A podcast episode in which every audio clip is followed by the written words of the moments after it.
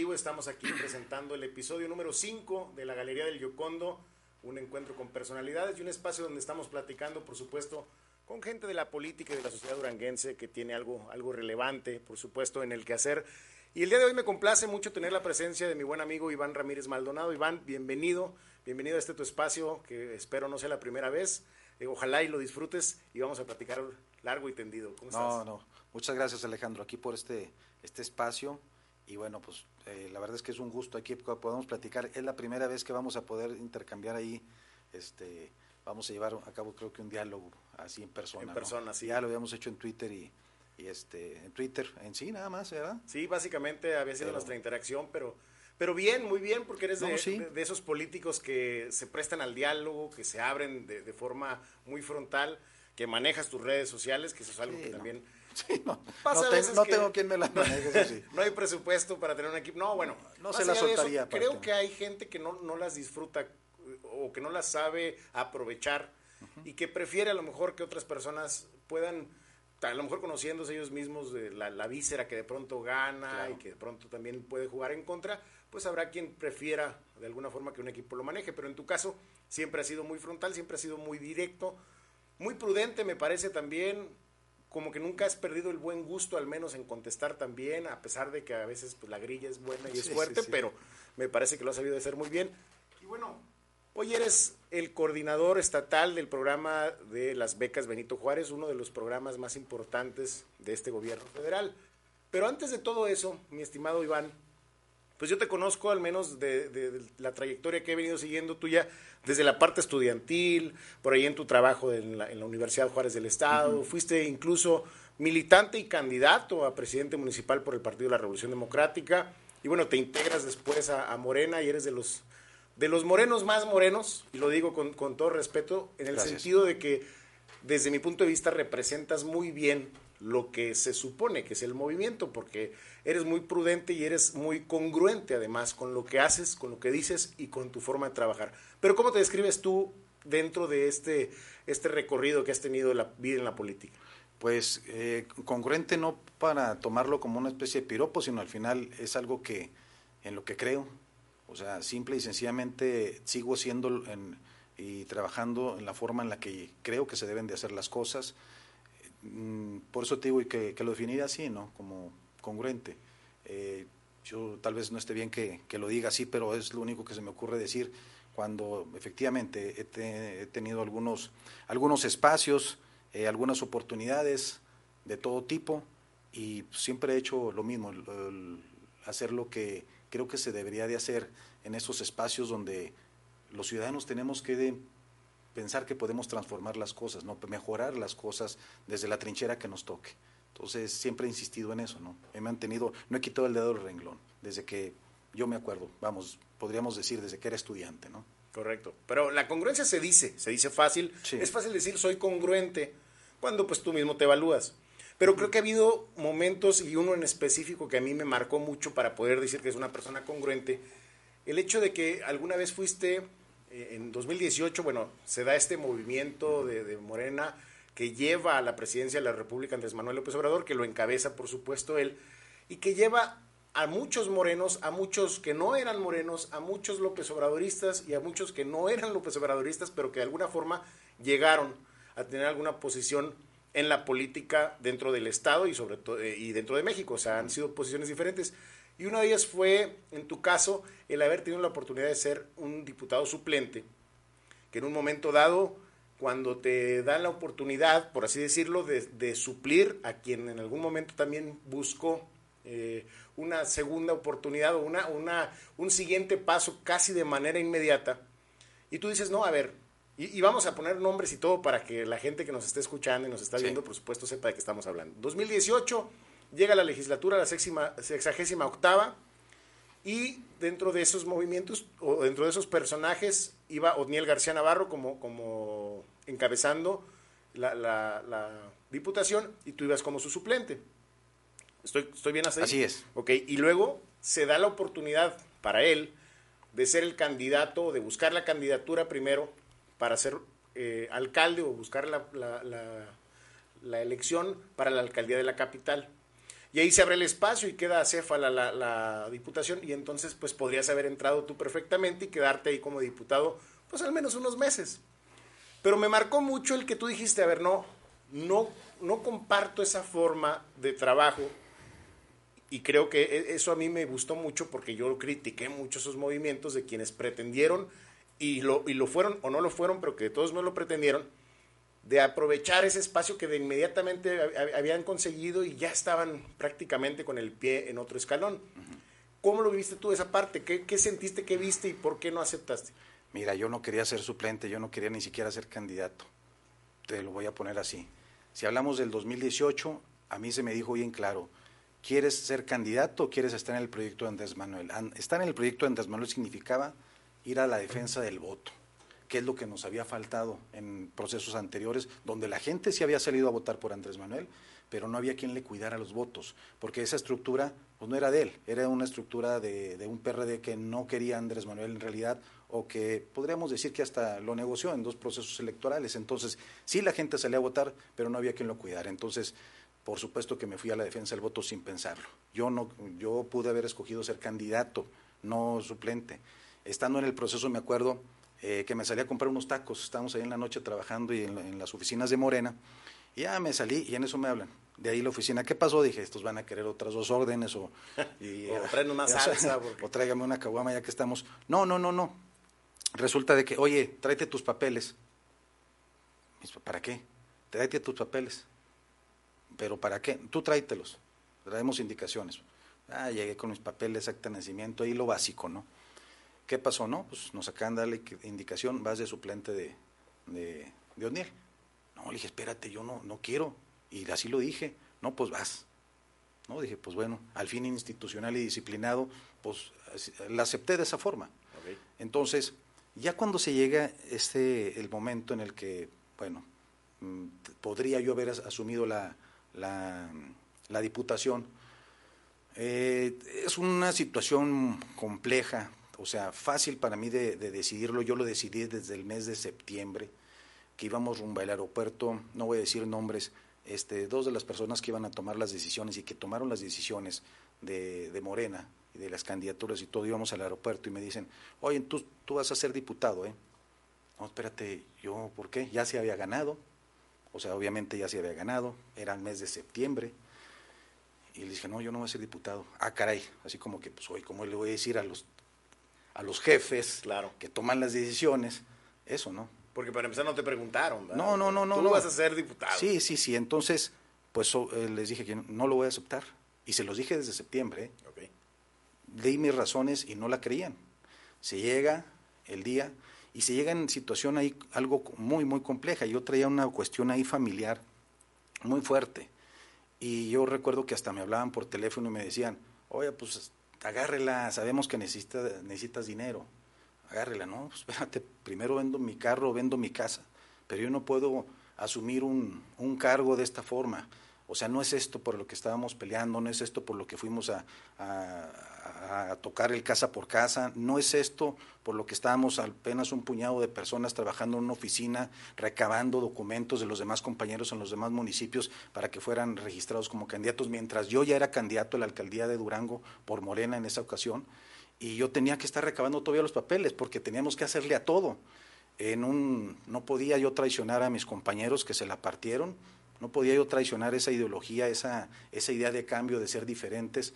Para mí hubiera sido traicionar todo eso, ¿no? Algo que nos había costado mucho trabajo, demostrar, tratar de demostrarle a la gente que éramos diferentes. Entonces, imagínate, eh, me hubiera sentido ser comparsa de algo así. Y yo respeto mucho las aspiraciones de, de, alguien que quiera hacer algo más después de esto. Por supuesto, no es no nada personal, pero así como alguien tiene sus aspiraciones y su formación, yo tengo mis aspiraciones, tengo mi formación y, y, al final lo hice saber así, ¿no? Yo no podía asumir una diputación, insisto, sería traicionar todo en lo que yo creo, en lo que no, tanto trabajo me costó a mí y a muchos de mis compañeros. Ahora, dentro de Morena hay mucha gente que llegó, que no llegó a lo mejor con la misma ideología, que no llegó con el mismo empuje y el misma, la misma cultura de trabajo que acabas de mencionar, de estar prácticamente en un cuartito haciendo todo lo que en otros lados se hacía con mucho dinero, que se hacía con mucho personal, que se hacía con un derroche. De recursos increíbles y nosotros no teníamos. Eh, hasta ahorita yo jamás he agarrado un cinco. Morena no me ha dado un solo cinco nunca. O sea, porque yo no he estado ahí por eso. Jamás, o sea, si alguien piensa que yo podía haber cobrado en algún momento dado en Morena, jamás pasó eso. Y te digo, eran momentos en los que se burlaban de nosotros.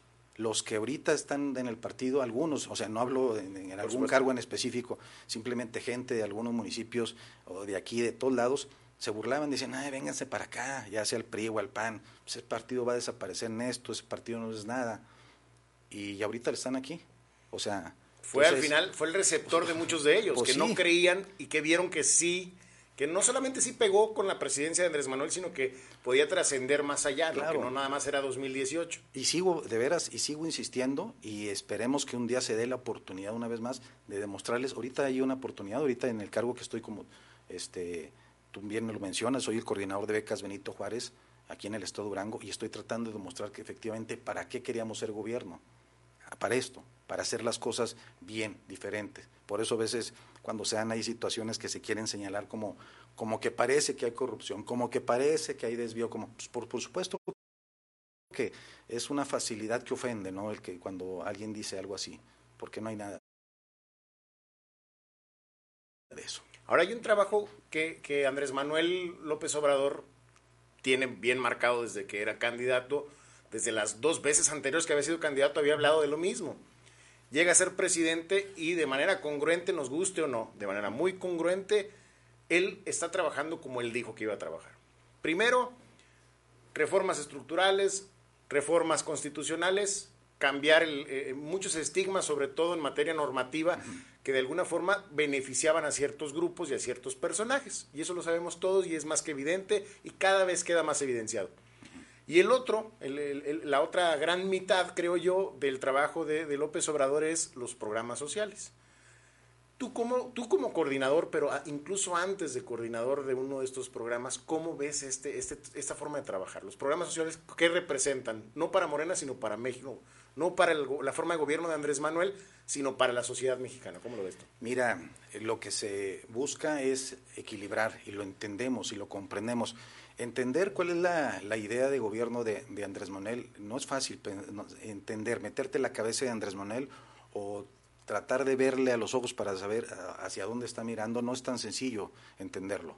Eh, pero los que ya llevamos tiempo aquí, ya sabemos este, cuál es la intención de todo esto. Vivimos en un país de grandes desigualdades. Se busca equilibrar este cuerpo tan desequilibrado, donde a veces esa cobija, esa cobija de recursos, pues cobijaban, sí, en, su mayoría, sí, una parte de la clase media, lo que denominamos clase media para explicarlo así de manera sencilla, con peras y manzanas, pero había una, una por decirlo, clase alta o aquellos aquellas familias que no pasarán de 15 o 16 familias multimillonarias que, que siempre están mejor cobijadas que todos los demás.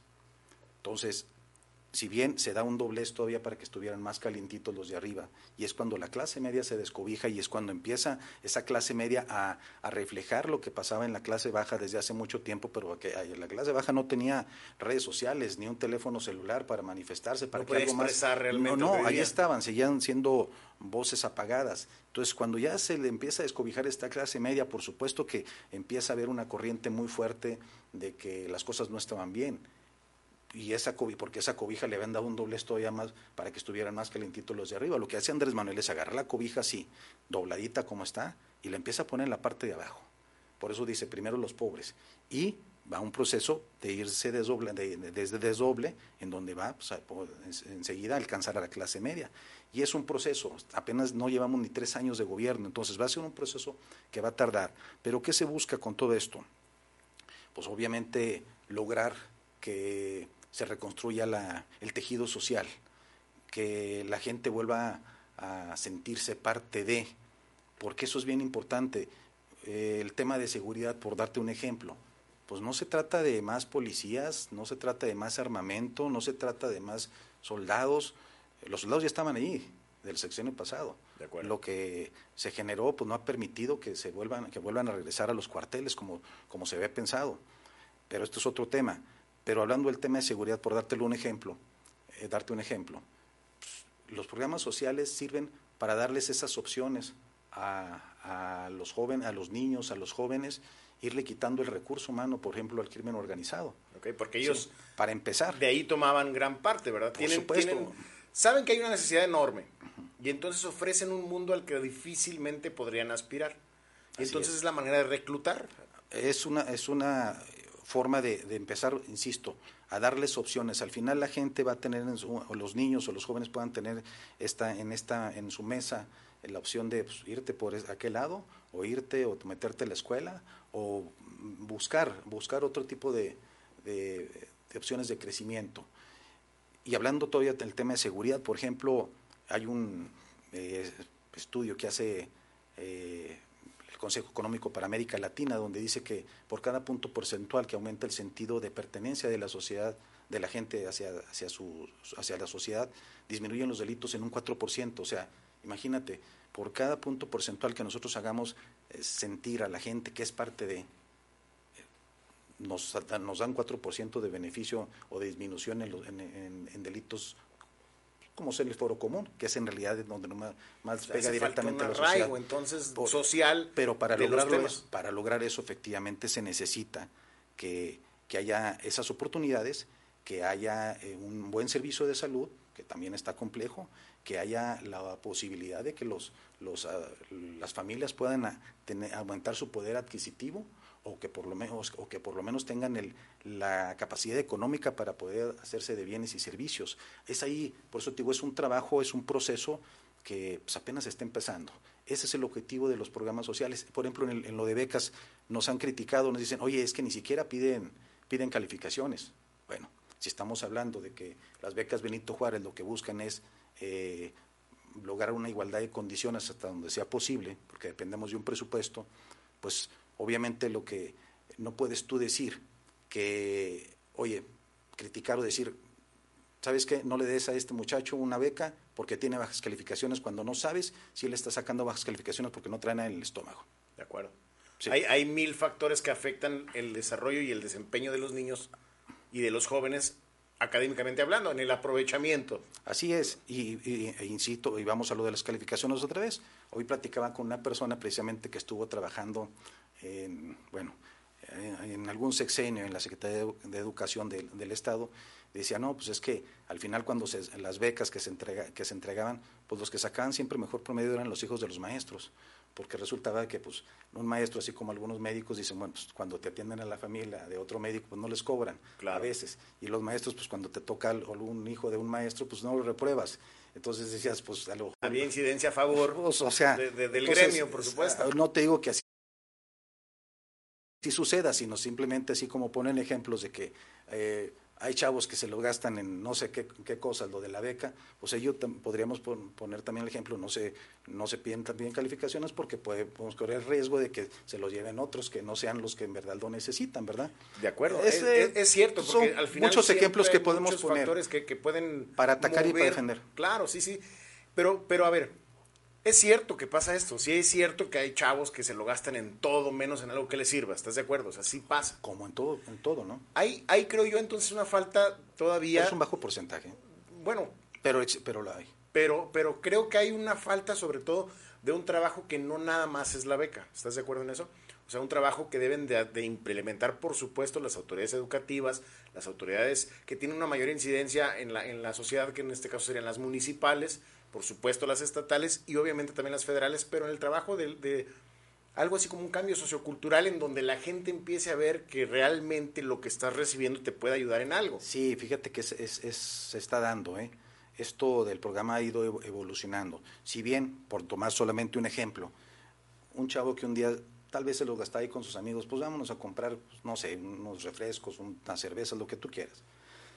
Tal vez lo hicieron las primeras veces, nunca en su vida habían recibido una beca.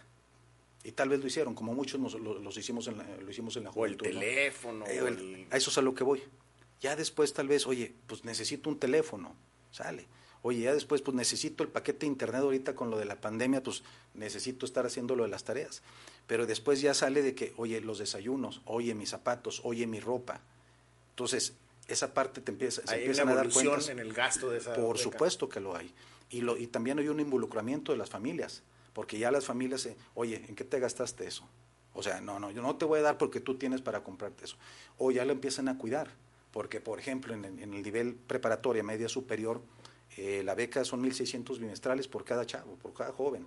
O sea, una familia que tenga dos o tres hijos, pues ya son 1.600, 1.600 y 1.600 que ingresan allá a la familia, que ya no desembolsan los papás, de alguna forma, ¿no? De acuerdo. Entonces, y eh, a eso es a lo que me refiero. Sí ha ido evolucionando esto. Y no mata la aspiración eso.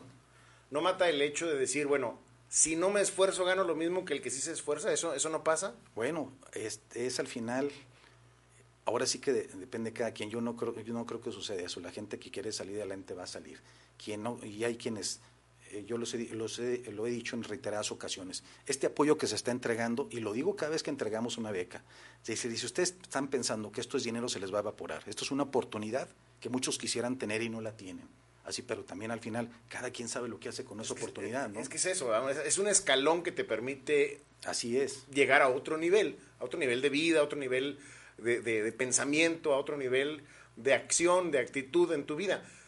Pero algo de lo que se critica tanto, yo lo he hecho y lo he visto, porque lo he, visto, es precisamente eso de que falta el qué van a hacer con ese dinero. No porque tengan el dinero, sino porque qué van a hacer con ello, qué es lo, lo que, lo que pretenden mejorar en sus vidas, qué ah, sigue. ¿Qué sigue después de esto? porque hay programas, y perdón que te interrumpa, pero hay programas como el Jóvenes Construyendo el Futuro, en donde mi crítica no es tanto el que les den, sino que creo yo que se está generando una, una falsa realidad. Y te lo digo porque se les da un, un, ingreso de 4.310 pesos, pesos, si no estoy mal, más lo que le da el patrón durante un año. Es tutor. Bueno, el tutor sí, que, podría convertirse en su patrón posteriormente. Exactamente. Pero que difícilmente esa persona le va a poder dar esos cuatro mil más el sueldo que, debería de ser. O sea, si acaso le pagara un mínimo, que, que muy probablemente es menor a lo que estaba recibiendo, y que además lo que recibía no estaba grabado por impuestos.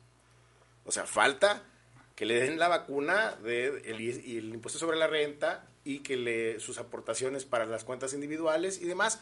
Y entonces como que siento que se está generando una, una, falsa realidad en el sentido de que ellos sienten que su trabajo, a pesar de no estar capacitados en ese momento, claro que el tema de las becas Benito Juárez es otro, pero a, eso mismo voy, siento que se está premiando algo que no estás haciendo de alguna forma y que muchos lo pueden estar tomando así, lejos de verlo como la oportunidad, y que cuando vayan a topar con pared, también el chavo que está estudiando y que por no hacer nada, por estudiar, que era algo que no te daba nada más que tu beneficio personal, ahora no te va a dar lo mismo o, te va a dar menos por trabajarlo. Y entonces ahí es donde puede haber un abismo, un abismo emocional, un abismo eh, eh, incluso económico, que cómo, cómo lo vamos a enfrentar como país. Mira. ¿Lo tienen previsto ustedes como gobierno, como... como... Eh, por ejemplo, tema de becas Benito Juárez para saltar a de jóvenes construyendo el futuro viendo los más estrictos, podríamos hablar de una disyuntiva. ¿Dónde prefieres a los niños y a los jóvenes? ¿Dentro de una escuela o fuera de una escuela? Lo que queremos es ahorita que estén dentro de las de acuerdo, eso garantiza o sea, que, haya que, el mayor la, deserción escolar, de eh, acuerdo Así es, exactamente. Entonces, preferible tenerlos en las instituciones educativas. Y si nos han dicho que les estamos dando el pescado en lugar de enseñarlos a pescar, no, les estamos dando un apoyo, una oportunidad para que se queden en las instituciones donde, se les va a enseñar a pescar. ¿Sí? De acuerdo. Es el tema de becas. El de jóvenes construyendo el futuro es una oportunidad de un año. Tú sabes qué haces con ella. Al final, pues ya no, o sea, el, decir, hablar de jóvenes, parece que estamos hablando efectivamente que nosotros estamos convirtiéndolos en esas generaciones de cristales. Hablamos de jóvenes como si eh, no tuvieran la capacidad o como si eh, carecieran de la conciencia eh, de, qué es lo correcto y, qué no. O sea, aquí está, tienes 18 años, esta es una oportunidad que nomás la, vas a tomar una sola vez, te va a durar un año, tú sabes qué haces con ella. Es para que tú puedas capacitarte, para que aprendas un oficio y a lo mejor en ese lugar donde te enseñaron ese oficio, tú vayas, este, podrías ser este, contratado. O bien, no podría, podrías no ser contratado. Pero tal vez ahorita, mientras estabas ahí en la calle, sin estudiar, sin trabajar, pues ya tuviste esta, esta posibilidad, ¿no? que sea de un año. Eh, o sea, le estás, le, estás dando, le estás abriendo una puerta. Eh, insisto, son Si se quiere meter adelante, lo que si no, ya no, o sea, ya no podemos hacer más como país también. Exactamente, o sea, no podemos esperar que el gobierno nos resuelva todo el asunto. O sea, acuerdo con eso. O sea, está, es un abanico. Los programas sociales, los programas de desarrollo es un abanico de opciones, de oportunidades que se, le está, que se está abriendo eh, a, vamos, a siete de cada diez familias en este país y en el estado de Durango. Algo que a lo mejor muchos ni siquiera, ¿cuántos adultos mayores ni por su cabeza había pasado que pudieran estar recibiendo una pensión? Ahorita yo te aseguro que todos, la mayoría, si no es que todos, conocemos un adulto mayor que está recibiendo una, una pensión del programa federal. De acuerdo. Todos lo conocemos. Eh, ¿Cuándo se había pensado que hubiera una, un apoyo para personas con alguna discapacidad como se está dando ahorita? ¿Cuándo habíamos pensado en que ahorita estaríamos hablando de que en Durango, tan solo en, en este año, en un solo año, vamos a estar entregando cerca de 1.300 millones de pesos en puras becas Benito Juárez, tan solo para el Estado de Durango. Es un recurso que se va a quedar aquí. Oye, habían sido 800 y tantos millones. Sí. Ahora van a ser 1.300 millones. Estoy hablando de al, cierre del año. Ya van a ser casi 1.300 millones de pesos. Es una muy buena cantidad de dinero. Agrégale los casi 1.800 millones de adulto mayor. Agrégale los 1.000 millones de Sembrando Vidas. Y así nos podemos ir programa tras programa. ¿Y dónde crees que se quede ese dinero? Este dinero no se va a vías campestre, ni se está yendo al extranjero. Este dinero se queda en la economía local, en la papelería, en los talleres, en con los taxistas. Aquí es donde se queda. Entonces, dicen, es que no hay apoyo para, para, los, los micro, pequeños empresarios de aquí de Durango. ¿Dónde crees que van a comprar esas personas? Pues ahí contigo. Entonces, es una forma diferente de estar es una cadenita que se, tiene, se está inyectando desde eh, un lado para que vaya chorreando para todos los Eso es lo que se busca y ahora el apoyo es directo. Es directo. Antes había intermediarios y bueno, pues eso generaba que se formaran algunas redes este, que no tenían más que un fin electoral. Pero aparte, aprobaban tanto presupuesto y cada quien le iba dando su pellizcadita, véngase, véngase, véngase. Ahora no se usa con fines no, no, no, no, no, no, Yo sé que, ¿Alguien me sé que no me vas a decir que sí, porque bueno, aparte te conozco y sé que a lo mejor tu trabajo va en ese sentido. Pero ¿no crees que sí hay quien esté sacándole raja política dentro del partido es que no y hace, dentro del... Es que no hace, o sea, no hace falta andar andar haciendo lo que se hacía anteriormente, cuando la gente liga perfectamente, por ejemplo, si buscarías un partido, por decirlo así, o sea, obviamente todos ligan el trabajo del gobierno federal con Morena. O sea, se está en automático lo ligan. En automático, de acuerdo. O sea, eso que decían que andaban los servidores de la nación este, operando, eso es una mentira. Créeme que los que anduvieron ahí, si alguien salió haciendo algún, algo a favor de un candidato, ya no está en el, ni en el programa, ni está en el gobierno federal. Te lo digo porque yo lo, lo, vi y lo viví. Entonces, no, se, no se permitía estar ahí, de acuerdo. Sí. Ahora, pero hay, había una crítica muy, muy fuerte del presidente de la República, del hoy presidente de la República, hacia los programas que había antes. Programas como oportunidades como las Cruzadas sin Hambre, como el mismo programa Escuelas de Tiempo Completo, un programa al que yo le, le, le, daba un gran beneficio en el sentido de que valía mucho, precisamente por lo que tú dices, porque había niños que difícilmente tenían un aprovechamiento escolar, sobre todo en la zona sierra, en la zona indígena, en ciertas zonas del estado, hablando específicamente de Durango, que ahora con el programa tenían no solamente un, un programa de de, más trabajo académico, sino que además recibían alimento.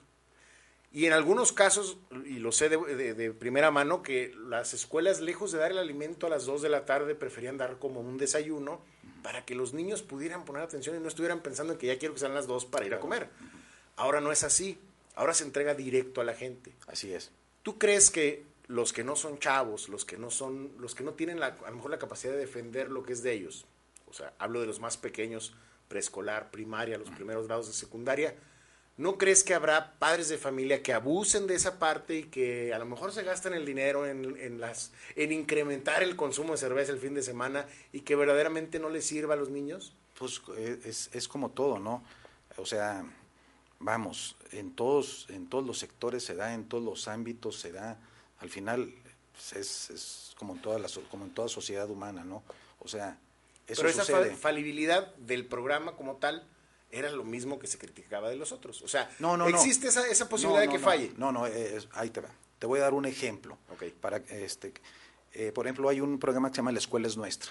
Es el, es el modelo, ejemplo de cómo está funcionando este gobierno, cómo se quiere cómo se quiere que funcionen las cosas. La escuela nuestra se van, por decir, van 500 mil pesos para tal escuela, pero quienes los van a administrar son los padres de familia. Y van a estar obviamente involucrados los sectores educativos, pero quienes toman en realidad la decisión de en qué se va a gastar ese dinero son los padres de familia. ¿Sabes qué están haciendo? Están haciendo maravillas con ese dinero. Les alcanza como nunca, bardas perimetrales, salones, se compran computadoras.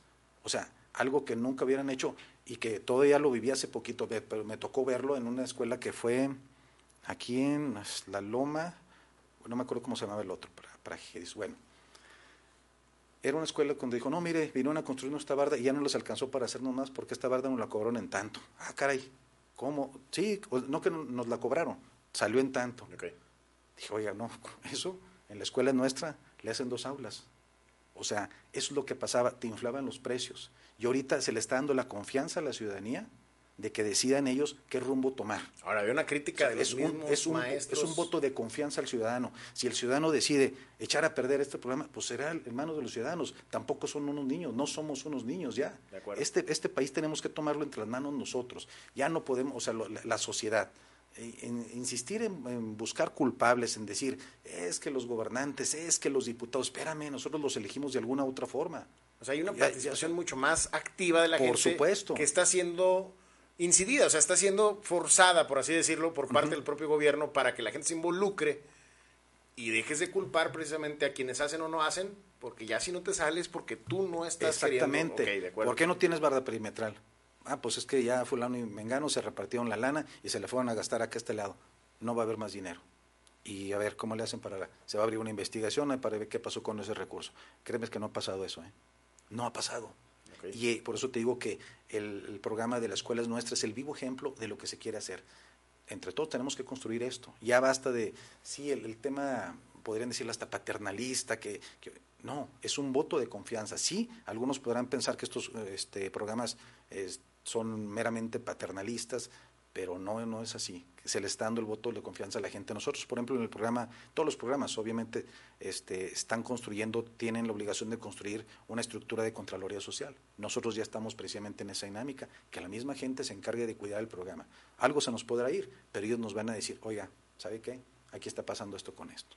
Ahora, hay una responsabilidad por parte de la sociedad de participar, de ser eh, vigilantes también del funcionamiento. Sí cuando no puede o, cuando no llega hasta la sociedad el, poder meter las manos, por así decirlo, como en el caso de lo que hoy se habla de construyendo el futuro, de jóvenes construyendo el futuro, de estas empresas que o no existen, o existen pero contratan gente que no existe, o contratan gente que sí existe pero acordamos que, oye Iván, tú firmas, traes los papeles y te doy, si te daban cuatro mil, te doy dos mil, me quedo yo dos mil, nadie hacemos nada, y estamos bien a gusto. ¿Qué haces con eso? O sea, ¿qué haces con Pero en donde también están, involucrados algunos funcionarios. Bueno, eso al, al final... O sea... Pero, tendría que haber una denuncia, tendría que efectivamente decir, pruebas decir, oye, aquí están y se supone que la Auditoría Superior de la Federación ya los tiene. entonces, y está trabajando al respecto. Deberían de, proceder con eso porque créeme que no porque yo esté en, en, un, en el gobierno o que esté aparte de esta 4T, pues, o sea, voy a quedarme callado ante algo así. Y yo, claro. y, mi, y, mi, posición es la misma que muchos. ¿eh? Precisamente mi pregunta va hacia allá. Es, ¿Son conscientes de que sí existe corrupción, que no es el gobierno corrupto? O sea, no es que Andrés Manuel o que el funcionario tal o que el coordinador sea el corrupto. Sí hay corrupción. Podría haber. Y está alimentada a lo mejor por la misma Podría haber, pero si yo digo que sí la hay, entonces pues yo tendría que presentar pruebas. O sea, tendría, el, el que afirma tiene que probar. No, claro. Si te digo, sí hay corrupción, pues no, pero, no, pero tampoco hay una razón de no, no la hay. No, no, se hay puede, nada que cuidar. No se puede. No, si no, si no hubiera nada que cuidar, no tendríamos que estar trabajando en esto de la Contraloría Social. No habría este una Secretaría de la Función Pública. O sea, por supuesto que, se tiene que cuidar el programa. O sea, no, tampoco no podemos pecar de inocentes, ¿no? Sabemos que al final, donde haya recursos, siempre va a haber un vivo y además está una cultura muy arraigada en aquellos que, que han trabajado en las instituciones eh, gubernamentales que me, pues, vamos, creo que lo sabemos. Hay gente que llega a un espacio y yo no sé dónde le sacan, pero le sacan agua a las piedras. O sea, el que era tu vecino, que de pronto iba y sacaba fiado igual que tú ahí en la, y la anotaban en, la, en, el, en el cuaderno polito, en la tiendita, de pronto en un cargo de gobierno ya se cambió de, de casa y ya trae un carro, y ya sus hijos se fueron a no sé dónde, y su, su vida cambió en un cargo de tres años. Yo creo que era el encargado, el encargado del almacén. No se hable de aquellos que tienen algún cargo público y dices, oye, de pronto, pues te volviste como que más inteligente, más guapo, bueno, para los cuatorrazos y hasta catador de vinos, ¿cómo le hiciste, no? O sea... sí, había una evolución enorme. Rico. De, de pronto, de no ser capaz con los elementos que tenías, de pronto al ser funcionario, que ni siquiera a veces de, gran nivel, ¿verdad? O sea, un funcionario de medio pelo, ah, imagínate decirlo de manera peyorativa, pero un, funcionario mediano, de pronto, pum, crecía mucho y luego decías, ah, caray, efectivamente, no nos hagamos tontos, alguien se está robando el dinero. Traías eh, hambre prehistórica. Y, y luego, o sea, a mí me tocó ver también eh, en ese programa que había de Sin Hambre, no sé si era algo así, una campaña de Sin Hambre. De Sin Hambre, sí, sí. Bueno, este, por angas o mangas, yo llegué, algo así. Entonces, yo me acuerdo, es, llegué, conocí a una persona ahí, y llegué a recoger unos papeles, y en eso estaban, en ese edificio, muchos, estaba el estacionamiento como varios carros buenos, de modelo reciente, y luego muchos jóvenes, con unas camisas pues blancas, impecables, porque blancas se veían, y con el logotipo de, de este de Sinambre. Ah, dije, pues, ¿qué andarán haciendo por acá? Y sí los veía, pues estaban entregando el cheque. Y luego una persona que estaba sacándole copias fotostáticas a, las credenciales me dijo, mire, licenciado, vías campestre. O sea, iban a cobrar en, una, en un programa de este tipo de sin hambre. Pues eso es lo que estaba pasando, caray. O sea, y eso solo era un... Y que si hoy pasa, al menos la misma gente va a poder poner dedo, ¿no? Que, o sea, de eso se trata la De eso se trata, o sea, espérame, ya no hay tantos intermediarios, ya te están entregando directamente a ti el recurso. En el caso de becas es el banco el que entrega directamente el recurso. Es ahí donde se les deposita y donde retiran su dinero. Nada de que a través de fulanito o a través de menganito y organíceme a la gente. Esos liderazgos intermediarios eran utilizados por los gobiernos, por los partidos políticos con fines electorales, o sea... No, y con fines de hacerse ricos, y, por supuesto. o sea, se llevaban hasta... Pero les gustaba traerlos, e, e, era como, como, la, como la zanahoria del caballo, ¿no? Que, que te, la voy a dar, te la voy a dar, pero ven, pero ven, pero y el chantaje, ¿no? Y los traían. Te vamos, este, vas a perder, si no gana fulano, se te va a quitar el programa. Aquí no, aquí ya son derechos, por ejemplo, en el caso de adulto mayor por ejemplo, en el caso de, los estudiantes de nivel medio superior que son una beca universal, por el simple hecho de estar en una institución pública de nivel medio superior, tienes derecho a tu beca. O sea, ya son derechos. Ya, no, te pueden, ya no te pueden chantajear. Exactamente. Obviamente no pasa con lo mismo con la beca de nivel superior de jóvenes escribiendo el futuro, que a veces confunden con jóvenes construyendo, y con la beca de nivel básico, que es una beca que se denomina familiar porque eh, eh, se la dan en sí prácticamente, si tienes un niño o dos o tres niños, se la dan a la familia, es la misma cantidad. Correcto. Entonces, te digo, este esquema en el que estamos trabajando, sin lugar a dudas, nos hemos visto cómo ha ido evolucionando, cómo la gente, eh, las quejas van disminuyendo, porque... Había una, había una, había una animadversión automática de decir, no, por, por lo que oye uno, y por lo que ve, y por lo que sabe, y por lo que siente, ¿Había un no automático que ha ido disminuyendo? Al principio nos decían, no, sí. O sea, al principio, ahorita quienes se quejan de esto es quienes piensan que esto es un tema electoral y que se ven afectados, cuando la verdad pues hay una, una oposición que no ha sabido, o sea, no sé, capitalizar, si quieres, no sé, algunas fallas o no ha sabido crecer ante esta andanada de, de beneficios que está dando, este, que está generando, no dando, que está generando este gobierno yo sé que es muy difícil eh, pensar en que, como decir que todo se está haciendo bien, no, no es que todo esté haciendo bien, se está haciendo de manera diferente. En una, vamos, en un país donde siguen habiendo grandes vicios, vicios de décadas, eh, intereses que crecieron increíblemente durante décadas. Eh, vamos, hablo de tema de, de poderes económicos, de poderes que, que manejan ahorita el, el, crimen organizado y que ahorita de pronto se sorprenden y dicen que cómo es posible, pero bueno, esto que ha crecido de manera es posible que lo hayan dejado crecer así? De manera descomunal, pues tiene papá y mamá.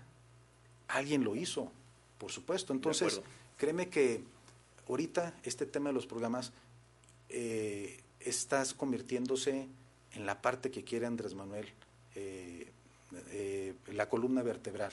Es la columna vertebral para empezar a transformar este país. No solamente es un tema de recursos económicos, sino es un tema de, cambio de cultura. A ver, la transformación no la va a hacer Andrés Manuel nada más. ¿Estás de acuerdo? Nunca. Es una transformación. Un hombre solo y menos. No, y, y me refiero además en su periodo. O sea, en seis años realmente no cambiará todo pero va a sentar las bases. Estará en una, por eso está operando sin anestesia. Pero cuando llegue, cuando llegue quien llegue, podría llegar, no sé, Claudia Sheinbaum, podría llegar Marcelo Ebrard, podría llegar Ricardo Monreal, podría llegar incluso otro partido. Aunque está en la Constitución y eso es lo que se ha buscado, que, no se vaya a echar todo para atrás, como él lo está haciendo ahora con muchas cosas, porque también hay que decirlo ¿cómo podemos garantizar como sociedad que sí vaya a caminar? Porque te, lo digo porque no creo yo, y te lo digo muy honestamente, no creo que todos en Morena piensen como tú ni actúen como tú. Y te pongo a ti como ejemplo porque estás aquí y porque además Gracias. hemos platicado de, cómo, de cómo te desenvuelves tú precisamente. Y no todos han de pensar igual. Y más de uno podrá llegar a tener el poder de volver a los vicios de antes porque trae una formación partidista así, porque así se ha desempeñado en su vida política y en su vida en la función pública.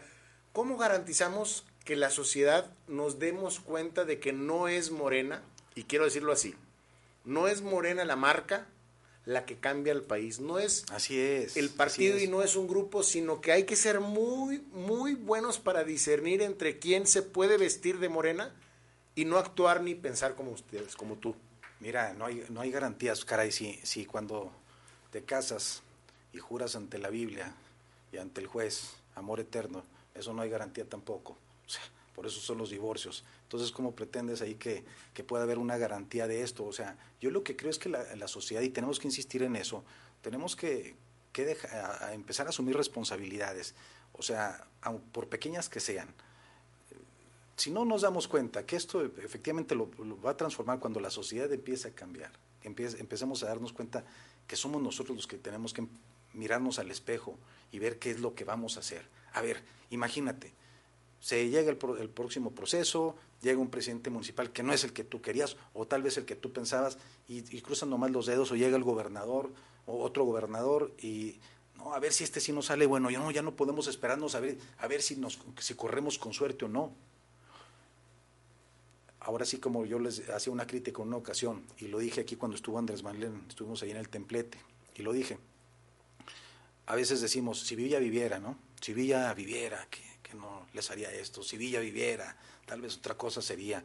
Pues no, Villa está muerto, hace mucho tiempo que se murió. Y Villa somos cada uno de nosotros. Eh, es a lo que voy, o sea, ¿qué le vas a decir a tus hijos? Oye, discúlpame, pero no hay para comer en la casa porque pues Villa no ha llegado, o un Villa no ha llegado. No tenemos para tu escuela porque un Villa no ha llegado. O sea, los hijos, nuestros hijos no necesitan a Villa, te necesitan a ti, no necesitan a nosotros. Y a veces es que lo más sencillo no asumir las responsabilidades porque hay cierta carga.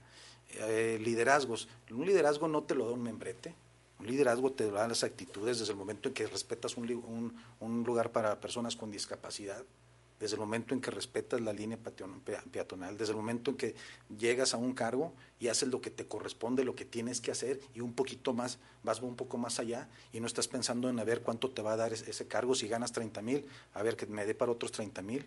O sea, hacer cambiar tú, cambiar tu entorno no, y mejorar, ¿verdad? O sea, bien decía Napoleón, dame cinco valientes decía que como Morelos y cambio el mundo, o sea, y conquisto el mundo. Cinco. A veces solamente se necesitan cinco personas y a veces esas cinco personas ni siquiera están en un partido. No porque estés en Morena te vuelves bueno o te vuelves malo. No porque estés en el PRI o el PAN eres bueno o eres malo. Cada quien, cada uno de nosotros, en el cargo que nos, toque nos toque estar. Ahí es donde, por eso decía cuando arrancamos esta, esta plática, esta charla, es en esta parte donde nos toca cada uno transformar nuestra realidad. Si tú sales y barres tu casa, si tú sales y, este, y dejas pasar a, los peatones primero, ejemplos de este tipo, pues desde ese momento empezamos a transformar las cosas. Cuando entregamos, por ejemplo, las becas, yo les he dicho a los jóvenes, ustedes están recibiendo ahorita una oportunidad que muchos quisieran tener y no la tienen. Ustedes están recibiendo algo que gracias a una cooperacha que nos hicimos entre todos, ustedes van a, este, van a poder seguir sus estudios o van a seguirlos sin el pretexto de que no tienen un apoyo económico. Pero también hay otra cosa, también es un asunto de allá para acá. O sea, ustedes ya son mayores de edad, vamos a hablar como, como ciudadanos que son ya. Aquí este país lo podemos transformar con cosas tan sencillas que pueden cambiarse o, darse en una cafetería, en la cafetería de una escuela. Desde el momento en que estás sentado ahí y que allí ya te alcanzó para tres burros y un refresco, y a tu compañero al lado nomás le alcanzó para un burro y pasárselo con saliva, si tú en ese momento le das un burro y medio refresco, desde ese momento estaremos viviendo en un país diferente, mejor, y eso se llama empatía. Y a veces son cosas tan simples que pensamos, dime si esto de veras lo tiene que venir a, tiene, ¿necesitas un diputado para esto? ¿Necesitas un presidente municipal? ¿Necesitas un gobernador? Entonces, estas actitudes son las que nos van a hacer vivir en un país diferente y va a haber cierta solidaridad y esa solidaridad va a traer consigo una, una unidad, una coincidencia, una sintonía en la sociedad que efectivamente vamos a poder estar más unidos unidos y al momento también puede ser una etapa eh, en el proceso electoral, vamos a poder salir casi, casi, por decirlo así, al unísono a poder transformar y darle un giro cuando, cuando nosotros querramos. Ok, ahora, hay una parte que, tocaste y que me parece muy interesante, que es precisamente la participación de la sociedad en cuanto a los temas de la política. Muchas veces decimos, oye, no, pues no, que lo haga el gobierno, no nos toca.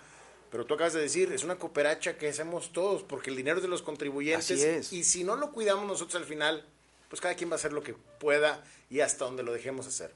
Ahora hay muchos elementos con los que contamos como sociedad, como las propias redes sociales. Por ejemplo, yo ahí encontré un espacio para poder hablar, para poder expresarme, para poder llegar a ser de alguna forma crítico, no solamente de lo que veía y de lo que pensaba, sino de lo que estoy viendo, que de alguna forma yo mismo pensaba que era lo mejor y que a lo mejor me estoy dando cuenta de que no, y poco a poco ir tratando de incidir en la gente, no en que piense como yo o que piense de forma distinta, sino que empiece a participar, que es lo que a mí me gusta. A mí me gusta mucho utilizar las redes, de pronto me llueve, de pronto me dicen tú que yo... Es sabroso eso, oye. Pero además así incentivas la participación de la sociedad. Yo creo que esa es la manera más fácil de empezar a empeparnos todos de lo que está pasando y con ello poder ser críticos críticos informados. Quizá cuando yo empecé a ser crítico en las redes sociales no me informaba tanto, no sentí esa responsabilidad. Hoy siento una responsabilidad muy grande porque estar aquí en un medio como este y, desde cualquier otro. Trae la carga. Tener ya el, pues el conocimiento y todo lo que hay detrás para poder hacer o emitir una crítica. Aún así me atrevo de pronto a decir cosas sin el conocimiento completo y que, y que con esto, con la, con la retroalimentación que llego a tener, puedo de pronto empezar a, decir, ah, caray, no tenía yo razón. Pero se vale, porque esto no es una agencia de, de, Ministerio Público, una, o sea, una... No hay verdades absolutas, no, hay, no, ni es una competencia. No es, averiguaciones previas ni nada, o sea, que tengas que presentar pruebas. A veces se vale, o sea, dar tu punto de vista y en base a eso generar un debate y, y, es, es, es bueno, porque al final tú tienes un conocimiento, tal vez yo pueda tener otro, tienes una forma de pensar, yo tengo la mía y eso es lo, padre, ¿no? Que haya contrastes y al final a lo mejor en esos contrastes sale una verdad para alguien más y le pueda servir, o una información, ¿no? Sí, por supuesto. Y empezar como a romper paradigmas también del, del, decir, oye, no, pues es que eso es de los políticos, que ellos lo deciden. No, no, no, no, no. Eso a mí me duele cada vez que escucho, yo odio la política, no, ni me hables de política, no quiero saber. Cuando yo digo, oye, espérame, todas las acciones de la política inciden en tu vida. Claro. Tarde o temprano, directa o indirectamente, es lo que nos tiene fregados y nos tiene quejosos. ¿Cuál es el argumento del ciudadano porque no le gusta la política? No, que la asco, que es sucia, es mentirosa, Oye, pero de pronto te encuentras, ah, pero el fútbol sí no, ese no, no, ese no me lo toque. Cuando, oye, agarraron a un deportista, este, un portero que era secuestrador, otro que golpeó a su mujer, otro que se drogaba, otro que se emborra. Ah, no, pero le sigues yendo a ese mismo equipo. ¿Por qué no dejas de irle a ese equipo? Pues porque sabes que nada más se trata de esta persona y no sé todos los demás deportistas ni del deporte en sí. Y la política a veces también se trata de una estrategia de ahuyentar a la gente porque recuerden, o sea, cuando hay poca participación ciudadana, eso es oro molido. El abstencionismo es oro molido para algunos partidos que, se han, que han sido secuestrados también por algunos grupos. Grupos de poder y que por eso ustedes y seguimos viendo a los mismos, a fulanito, a menganito y nomás se dan vuelta y las familias de siempre. era diputado federal, pues, ahora es diputado local, ahora es presidente municipal. Secuestran las instituciones, los institutos políticos y ellos, pues, les, o sea, les va muy bien el abstencionismo. Entonces, a veces es, hay una estrategia de espantar a la gente, de avientarla, de decirles, sí, somos unos cochinos, mira, ¿para qué votas? Aléjate de la política, no participes. Pero eso al final también es tomar una decisión. El no votar, también eso lo capitalizan. Entonces, creo que la gente no debe despegarse del tema político, debe de informarse y saber cómo participar. Y eso es, es algo que yo siempre he insistido. Eh, algunos dicen, oye, ¿para qué lo de las consultas, caray? No, pues, que lo del tren Maya y que todo eso, ¿para qué? ¿Sabes lo importante que es trabajar el músculo de la participación ciudadana? Es un músculo que, se atrofia si no lo trabajas. Y nomás lo quieren eh, eh, levantar cada tres o seis años. Así no funciona esto. Si, a la, si de pronto haces este tipo de ejercicios eh, más, seguido, pues estás preguntándole a la gente, tú dime, ¿qué hacemos? ¿O qué opinas? Hablando de la consulta popular, hablando, Hablando de, las consultas en sí. Es una forma de, de, trabajar el músculo de la participación ciudadana que tanta falta nos hace, ¿no? Entonces, más aparte del tema que se vaya a consultar. Es, es, muy importante este tipo de ejercicios. Ok. Ahora, fuera del gobierno federal, fuera de las acciones y, actividades que llevas tú como funcionario y que se llevan en el gobierno de Andrés Manuel López Obrador, eres militante de Morena. Sí. Y viene un proceso electoral 2022 en donde vamos a renovar aquí en Durango la gubernatura y 39 alcaldías y por supuesto 235 regidurías. ¿Cómo ves el ambiente político desde tu perspectiva de militante, ¿sí? quitándonos la, capa de funcionario? Ok. ¿Cómo la ves? Al cabo ya, no, es horario. Sí, ya podemos platicar de esto muy tranquilamente. ¿Cómo lo ves ahora como militante, el ambiente político que está hoy? Lo siento yo, tú me dirás si no lo ves así, muy polarizado, como que la elección está prácticamente con melón y con sandía. Creo que va a ser coyuntural el asunto de la, cómo se definan las cosas, ¿no? No hay nada para nadie ahorita. Eh, las encuestas son solamente eso, son unas mediciones, fotografías del momento, son intenciones solamente, pero el día de la elección es cuando se definen las cosas. Ahorita todo podría ser intención y dentro de esas intenciones todavía hay una franja negra de gente que está indecisa. O sea, que casi nadie la toca, ¿verdad? No, no, por supuesto. Obviamente, si yo estoy en primer lugar, digo, a ver, yo voy a mero arriba. Sí, pero. Pero a lo mejor están los indecisos, me superan por lo suficiente como para dejarme a mero bajo. Así es. ¿Y, y cómo, cómo entonces, ustedes como partido, viene, viene a lo mejor una, una, serie, yo insisto en esta parte, una serie de alianzas que puedan partir la elección en dos? Está por un lado Perdón. PT, Morena y quizá el Partido Verde, y digo quizá porque es el aliado federal al menos en lo local no sé cómo esté. Y por el otro lado está la muy probable, pero que ya está temblando, pero como que sí quiere o que no quiere, alianza entre el PAN, PRI y el PRD. Tú fuiste militante del PRD. Creo que de ese PRD... Ahí nació el movimiento... Ahí nació Moreno. Del movimiento de Regeneración Nacional. A mí, me tocó, eh, yo fui candidato a senador en el 2012 y después fui candidato a alcalde por el PRD en el 16.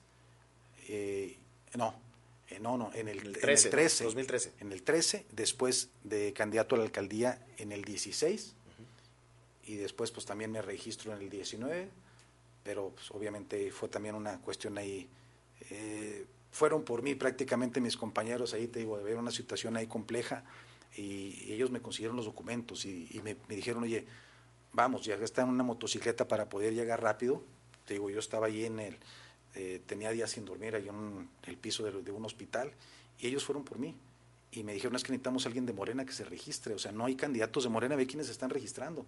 Entonces, pues, oye, para mí fue, y sí, le dije a mi esposa, ¿cómo ves? No, dijo, vamos, bien, o sea, fuimos a registrarnos ahora sí por, por el impulso de mis, de mis amigos y mis compañeros de Morena, ¿no? Entonces, te digo todo esto porque ahorita me hiciste recordar que dices, estaba en el PRD, sí, ahí nació el movimiento Regeneración Nacional. Y ahorita también recuerdo que en el cuando la candidatura al Senado yo contendí con con Rosa Saispur, que fue el ganador, con, Ismael Hernández Deras. En los de la alcaldía me ha tocado con José Ramón Enríquez, este con Jorge Salum, con Esteban Villegas precisamente, y ahorita no me acuerdo quién más, pero eh, vamos, eso nos ha permitido también es, eh, ir, ir madurando, ir tomando solidez en muchas cosas, de tal forma que ahorita, si tú me preguntas en este punto sobre el proceso electoral que viene desde una trinchera como la de Morena, yo te podría decir lo que te acabo de decir. Esto huele a coyuntural. O sea, que no puede ahorita decir quién va a ganar. De acuerdo. Por un lado tenemos... el primer moreno, y te lo digo así, ¿eh? el primer moreno que me ha dicho de frente que no está para nada, para nadie. Yo creo que todos lo piensan, pero eres el primero que me lo dice. Por eso hablaba yo de la congruencia. No, no, no, es que, vamos, o sea, ¿para qué? O sea, ¿para qué? No, no, no, es, no es autoengañar, sino es decir, vamos a ganar y vamos a arrasar. Yo sé que se tiene que decir, ¿no? O sea, o sea, no puedes tú... Claro, hay posiciones que lo tienen que hacer. Lo tienes que hacer, por supuesto. Pero pues, es la realidad. O sea, ahorita Morena está construyendo lo que nunca ha tenido, una estructura. Además, el proceso no es, no es lo mismo 2018 que 2019. Ustedes lo vieron. De haber arrasado en 2018, prácticamente dejaron fuera, perdieron el distrito 15, perdieron otro distrito acá en, los municipios del centro del estado. Todo lo demás se lo llevó Morena. Prácticamente la capital arrasó. Y en 2019 quedan en quinto lugar en la, en la capital, lo que dice, a ver, oye, el proceso uno es uno y uno y, el otro se vio de forma muy distinta. Uno fue el federal y otro fue el local. Y eso que todavía no se juntaban estos cuates de, del PRI y el PAN, ¿verdad? Y, eso, exacto, y todavía no era una. Y ahora hay una, una coyuntura distinta en 2021 que parte en tres prácticamente, aunque hubo una elección o, o una aleación medio extraña ahí entre el PAN y el PRI, cristalizaron, materializaron el PRIAN, que tanto critica Andrés Manuel. Se desenmascararon, nada más. O sea, bueno, pero, pero, pero ahora sí lo hicieron de manera. Eh, vaya en la boleta, ya ni siquiera, ya no, ya no fue fáctico, ya no fue. Eso, eso nomás lo puede, eso nomás lo puede hacer Andrés Manuel. Eso nomás lo puede hacer Andrés Manuel. Lo tuvieron orillarlos, que hacer, vieron, orillarlos a ese punto en el que ya no les queda otra más que desenmascararse, ¿no? Pero fue un resultado también distinto. O sea, y digo, se partió en tres porque en el Congreso del Estado al menos quedaron así un tercio lo tiene Morena, un tercio lo tiene el PRI y el otro tercio lo tiene el PAN, prácticamente, para no meternos ya en, números exactos, pero prácticamente está partido en tres fuerzas. Sí. 2022, pues será otro proceso y será otro producto al final, ¿no? O sea, tendrá otro desenlace. Es diferente el proceso. O sea, en una elección intermedia como esta, sí, o sea, hay más abstencionismo, hay menos interés de, de los ciudadanos, pero una elección de gobernador y alcaldes, por supuesto que es motivante para ¿Tendrá que llegar a un casi 60% de participación? Yo creo que sí puede llegar al 60%. Y ahí es donde también eh, ahí están en desventaja. Ya a partir del. Ya cuando empieza a haber una participación arriba del 50%, esos votos ya no son para, para PRI y PAN normalmente. Esa es una votación que ya va, por decirlo, para otros partidos políticos. Es donde Morena puede capitalizar eso. ¿sí? Porque así es el voto duro que ellos tienen, tú sabes que el PRI y el PAN no se mueven por un tema de simpatías, o sea, es de control. De estructura, de Estructura, por supuesto. Entonces, ahorita si bien el PRI no tiene el recurso que tenía anteriormente porque ya no es gobierno, pues ahora le tocó al PAN aportar ese recurso porque pues, el PAN es gobierno. Entonces, uno aporta la estructura, el oficio que sin lugar a dudas tiene el PRI, que yo siempre he reconocido, y otra parte, pues le aportó el, el PAN. Entonces, así, eh, así es como yo veo que, que se, dieron, se dieron las cosas. Morena sigue dependiendo de, Andrés Manuel. Ahorita lo que se va a buscar es ya no depender tanto de Andrés Manuel. Sí, Morena se mantiene así. Y por cierto, no hay ahorita ningún candidato, ningún aspirante que le aporte a Morena. No hay ningún aspirante que le, que le llegue a la aceptación de que tiene Morena. Eso es clave. Por supuesto, hay alguien que piense que va a venir a aportarle votos a, a Morena, pues no es cierto. O sea, no porque saques tal porcentaje o sea, vas a rebasar a Morena, no le llegas. O sea, a veces podrías poner casi un desconocido en algunos casos y, podría obtener una mejor podría obtener una buena votación. ¿Qué es lo que yo veo que necesita Morena y qué es lo que no se ha dado? No se ha dado, es increíble, ¿no? Ponerle a Morena, o sea, que Morena vaya con un candidato de Morena. O sea, esto es como una como un motor. No porque le ponga la bujía más cara o la bujía que más publicidad tiene, se va a crecer o sea, puede ser un candidato que al final le reste algunos, algunos puntitos o simplemente no la deje crecer. Pero cuando se trata de una refacción original, por decirlo de alguna forma, pues el rendimiento de la, de la marca puede... Es una gran analogía, ¿eh? Puede crecer. Es una gran analogía porque... Es que así es. A la realmente hay... La gente, ¿cuándo ha visto un candidato morena, por ejemplo? De acuerdo. O sea, de, extracción morenista. exacto, de extracción. Entonces, hay, hay incongruencia. El grupo eh, eh, del movimiento como tal nace de grupos de gente que de alguna forma ha participado en la política no partidista, pero por ejemplo en la política sindical o en la política eh, de, algún otro tipo de movimientos, ¿no?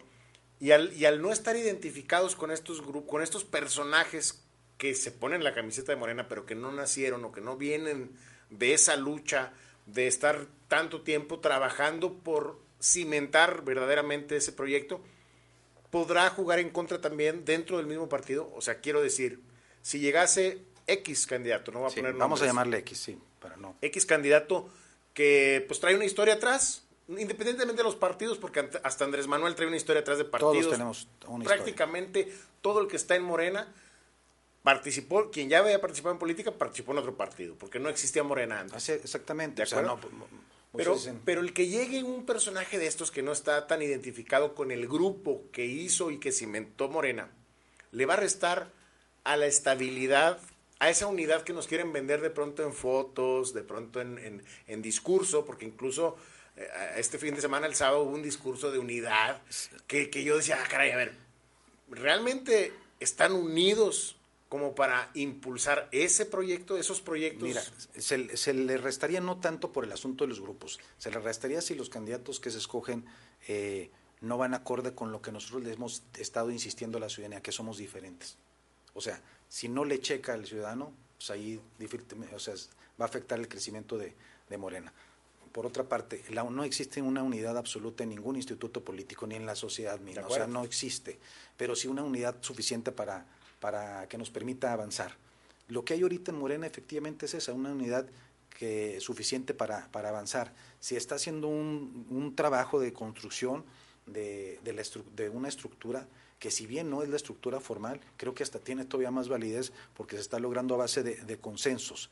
Y es por una gran coincidencia que existe donde ya hay un hartazgo de los conflictos internos. La mayoría ya dicen, ya estuvo, ya vamos, o sea, vamos a fumar la pipa para la paz, o si tú me caes gordo, pues te, extiendo la mano y nos aguantamos porque esto ya lo tenemos que sacar juntos. Entonces hay una gran coincidencia y se está avanzando en eso. Obviamente eh, esas pequeñas diferencias, porque son pequeñas, porque al final el partido ahí está. Mm. Ni el partido se ha cerrado y el partido continúa, eh, por eso le llamo pequeñas diferencias, no, no van a, a trascender. Creo que es más el ánimo por efectivamente ahora sí demostrar de qué está hecho Morena y de qué se trata Morena. No solamente nos corresponde ya a nosotros, los que estamos en un cargo del gobierno federal, que es a donde queríamos llegar, esa trinchera, para, este, para hacer gobierno, sino también creo que al, ahora los que están ya en, los, en el Congreso del Estado, que son diputados, los que están este, como diputados federales y ahorita en el partido, pues nos corresponde ya unificar y este viven una realidad distinta hoy, ¿no? En cuestión de estructura, en cuestión de organización. Por supuesto, Sí, sí lo hay. Lo, veo más compacto, lo veo más... Sí, eh, por lo menos ya no se... o sea, por lo menos te digo, ya se está construyendo esa estructura que tanta falta nos hacía. Sí, en los comités municipales, el, comité estatal, insisto, aunque no es formal, pues da más validez el hecho de que sea a través de consenso y que en realidad no haya grandes reclamos en cada uno de nuestros municipios de esto que se está construyendo, ¿no? Perfecto. Iván, pues como siempre, el tiempo es menor. nos fue, Chihuahua. Claro, que siempre eh, podríamos seguir platicando de mil cosas y estos temas de la política, al menos a mí siempre me apasionan, supongo que a ti también. Entonces podríamos. Pues ya viste que sí, ya me, hiciste que me, sacara, me, quitara mi chaleco de becas. Sí, no, no, y qué bueno, qué bueno, porque es interesante el punto de vista que tú tienes.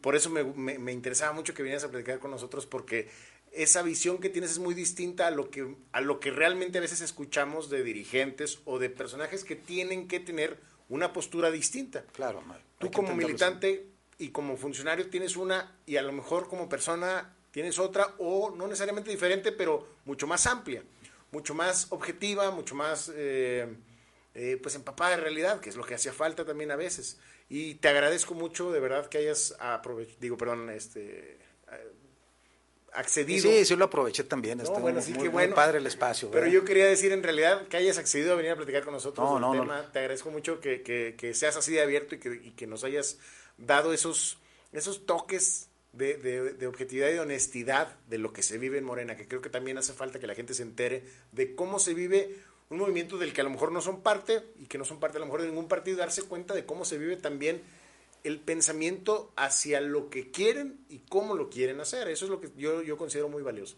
No, no, yo, yo te agradezco muchísimo y la verdad es que yo, yo batallé mucho para que, se me dijera que, que político. Yo, yo para mi, mis posturas que siempre han sido críticas y autocríticas, yo me considero más un, ciudadano en política. Al final, o sea, en estricto sentido, pues todos somos ciudadanos, pero sí, o sea, yo aquí, aquí en Durango, aquí nací. Aquí está mi familia, aquí están mis amigos, aquí están mis muertos, aquí están mis recuerdos, aquí está todo. Entonces, yo sí quiero algo diferente y no me gusta a veces las cosas que estoy viendo, que lo, que está pasando, ¿no? Así sea en el mismo partido en el cual yo milito, no por eso me tengo que, que, quedar callado. Efectivamente quiero que las cosas funcionen de manera diferente y por eso este, los expreso de esta forma, ¿no? Creo que ojalá se den los espacios para, para demostrar que las cosas también se pueden hacer, eh, se puede generar un cambio desde una actitud de no solamente como servidor público en el gobierno federal, ¿no? Bueno, pues te agradezco mucho, Iván, que no sea la primera, ojalá quieras volver aquí a platicar conmigo. Cuantas veces me invites, Alejandro. Excelente. Y agradecer también a todos, a toda la gente que nos sigue por las plataformas de Ángulo Informativo. Recuerden que pueden escuchar este, este episodio número 5 también por Spotify y estaremos también por YouTube, Facebook y por todas las plataformas también de, de, Twitter y todas las redes sociales. Muchas gracias a todos por estar aquí con nosotros. Los esperamos la próxima semana, próximo martes 7 de la tarde aquí en la Galería del Yocondo con el episodio número 6 que por supuesto también estará interesante. Muchas gracias y muy buenas noches a todos.